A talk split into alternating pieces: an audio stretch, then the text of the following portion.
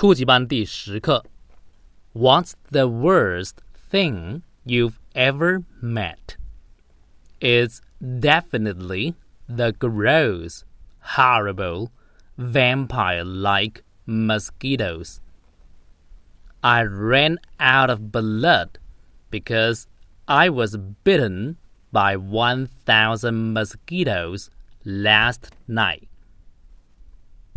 Who's the worst people you've ever met?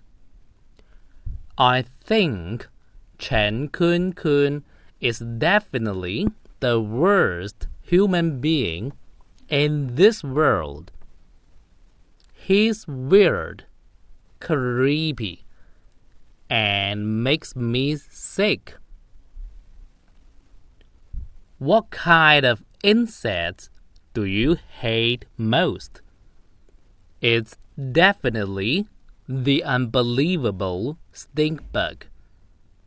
It smells like yesterday's shit and scared me to death when I touched it. 看生字，the worst 是我们两节课重点讲的语法，最最坏的。 最差的。You've ever met，你曾经碰到过的是固定的搭配。Definitely，绝对是。还有我们以前学过的 gross，恶心的；horrible，恐怖的；vampire，吸血鬼；mosquitoes，蚊子都学过了哈。Run out of。 用完，blood 血，bitten 就是 bite 咬的被动式，thousand 一千，weird 是奇怪的，creepy 是让人毛骨悚然的，what kind of 是哪一种，insects 昆虫，unbelievable 难以置信的。stink 臭，bug 虫，stink bug 就是臭虫椿象，scare me to death 把我吓死了。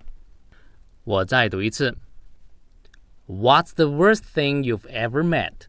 It's definitely the gross, horrible vampire-like mosquitoes.